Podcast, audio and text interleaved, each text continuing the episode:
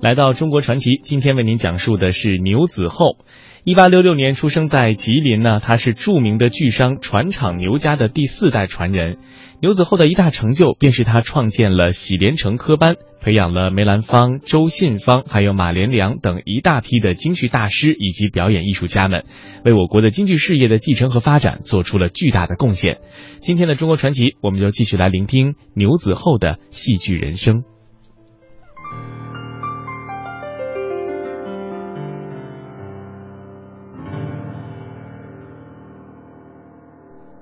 一九一一年五月八号，吉林城遭遇了火灾，繁华街道、官府衙门大半被烧毁，民房毁掉了两千四百余间，全城的三分之二化为灰烬。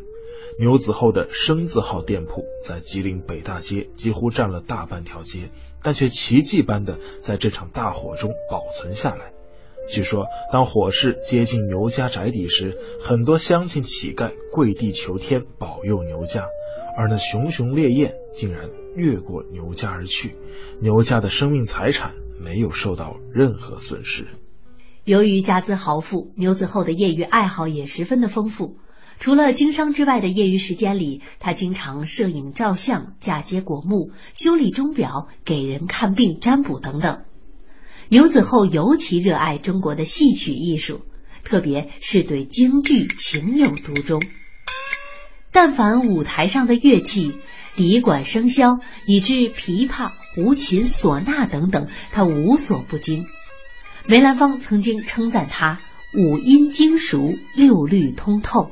嗯，有眼就会吹，有有弦就会拉，有板就会敲。确实，他是有这个天赋，喜欢唱，喜欢京剧。其实最大的原因还是他孝敬父母。对他母亲是最好的，母亲想要啥，就是一定要给办到。所以传说不是有这个，呃呃，为了这个看戏没让进去看，但是为了让他母亲看，是冬天创办呃这个修建戏院，有什么用白酒和泥、油锅炸砖，确实有很多呃书啊史史记里的有这个记载，我也是这么听说过。由于牛子厚的母亲爱看戏，而当时地处边陲的吉林几乎没有大戏可看，于是牛子厚在一九零一年通过京剧艺人叶春善，请到了北京的四喜班来吉林演出。吉林市京剧协会会长陈文秀在吉林演出这两年的过程中，他一开始想要办个戏班给家里，后来这个北京艺人呢就建议他，你不要办。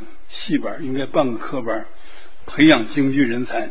这个牛子厚就采纳了。这个班里有个叫叶春善的京剧演员。嗯，一九零一年十月六号，这个隋太后和光绪皇帝从西安回来，北京比较稳定。牛子厚就和叶春善商量，决定成立这个喜连成科班。喜连成这个班，它是在吉林市酝养、计划、策划。吉林市是喜连成的摇篮。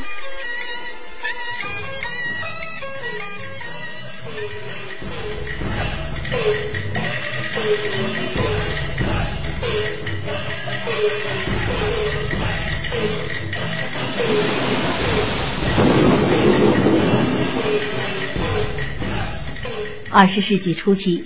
日俄两个帝国主义国家正在东北酝酿战争，时局十分紧张。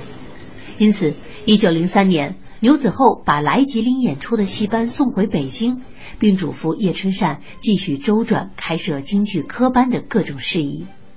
一九零五年，在陆续招收了几批学员之后，牛子厚拨出白银两百八十两作为开班经费。又聘请了萧长华、苏雨清、宋启山、唐宗成等京剧名师来分科执教，并从三个儿子的乳名喜贵、连贵、成贵当中各取一字，正式给科班定名为喜连成科班。刘子厚要创办科班，让当时的许多人都感到不解。如果说济贫扶孤是救世的义举。那创办京剧科班又有着怎样的各种缘由呢？多年后，烽烟俱静，再看梨园中星辉灿烂，一代京剧大师风采焕然，人们才会伏案赞叹。当年牛子厚的眼光确实超凡脱俗，着实远见。科班创办伊始，牛子厚与诸位名师反复的推敲，定下了办学大纲和教学管理的规章制度。教学内容方面，确定以胡广音为基础，读中州韵，至真至详的拟定了最要十则和最忌四则。作为一个传统科班，打戏自然也是傅连成的常识。不过，对于那些从科班私利出发、拔苗助长式的打戏，班主叶春善却向来深恶痛绝。他经常对傅连成教习们说：“创办科班，不因为发财致富、争名夺利，而因为梨园后代永续香火。”为了从小培养科班弟子严谨自爱的作风，叶春善与科班总教习萧长华共同制定了傅连成学规及四要与四戒。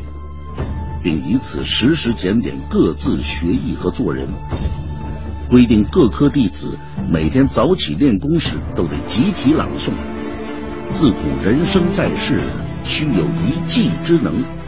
我辈既务私业，便当专心用功。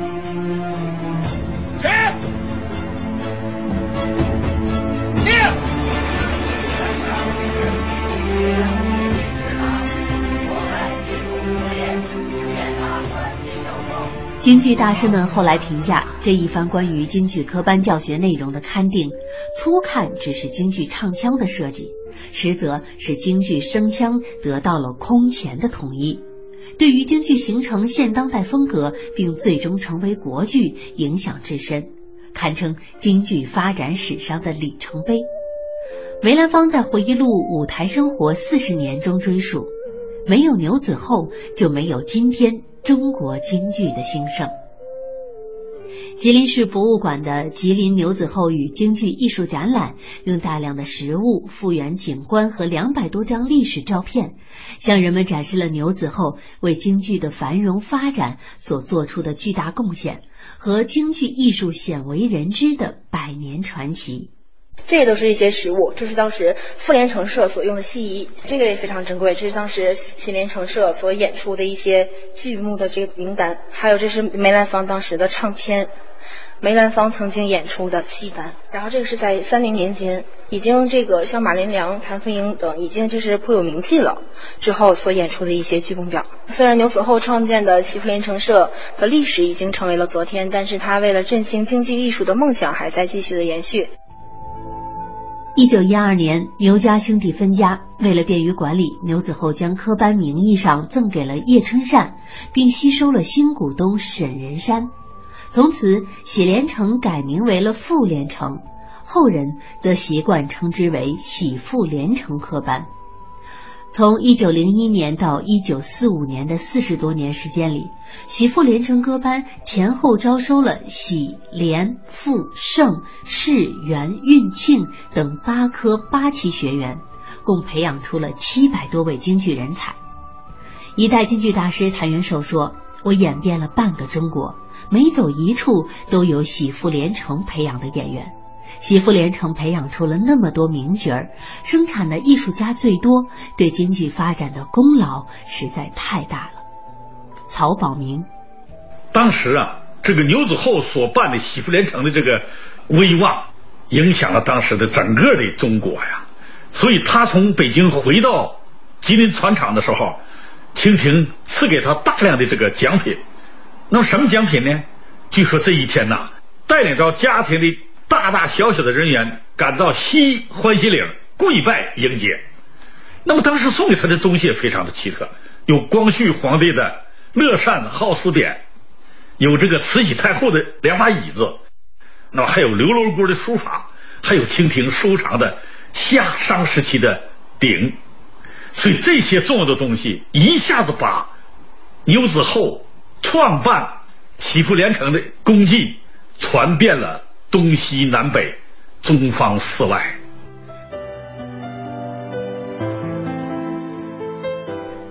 而今回眸细看，中国现当代京剧艺术大师梅兰芳、谭元寿、马连良、袁世海、周信芳、侯喜瑞、裘盛戎、叶盛兰、毛世来、萧韵生、高连甲、高百岁、武龄童等等，竟都是从这里盛装走出。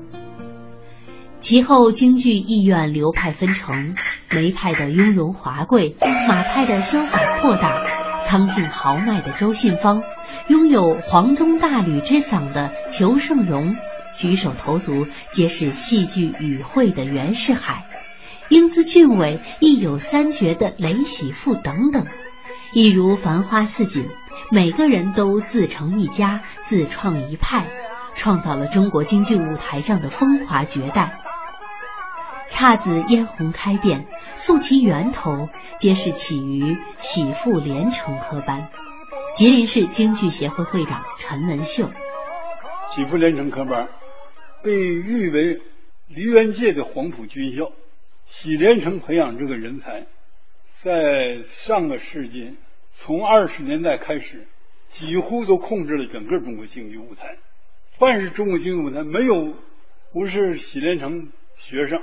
另外，喜连城毕业的这个学生嘛，各个办班的院校都愿意把他找去当老师，因为他要求的严，他会的多，质量高。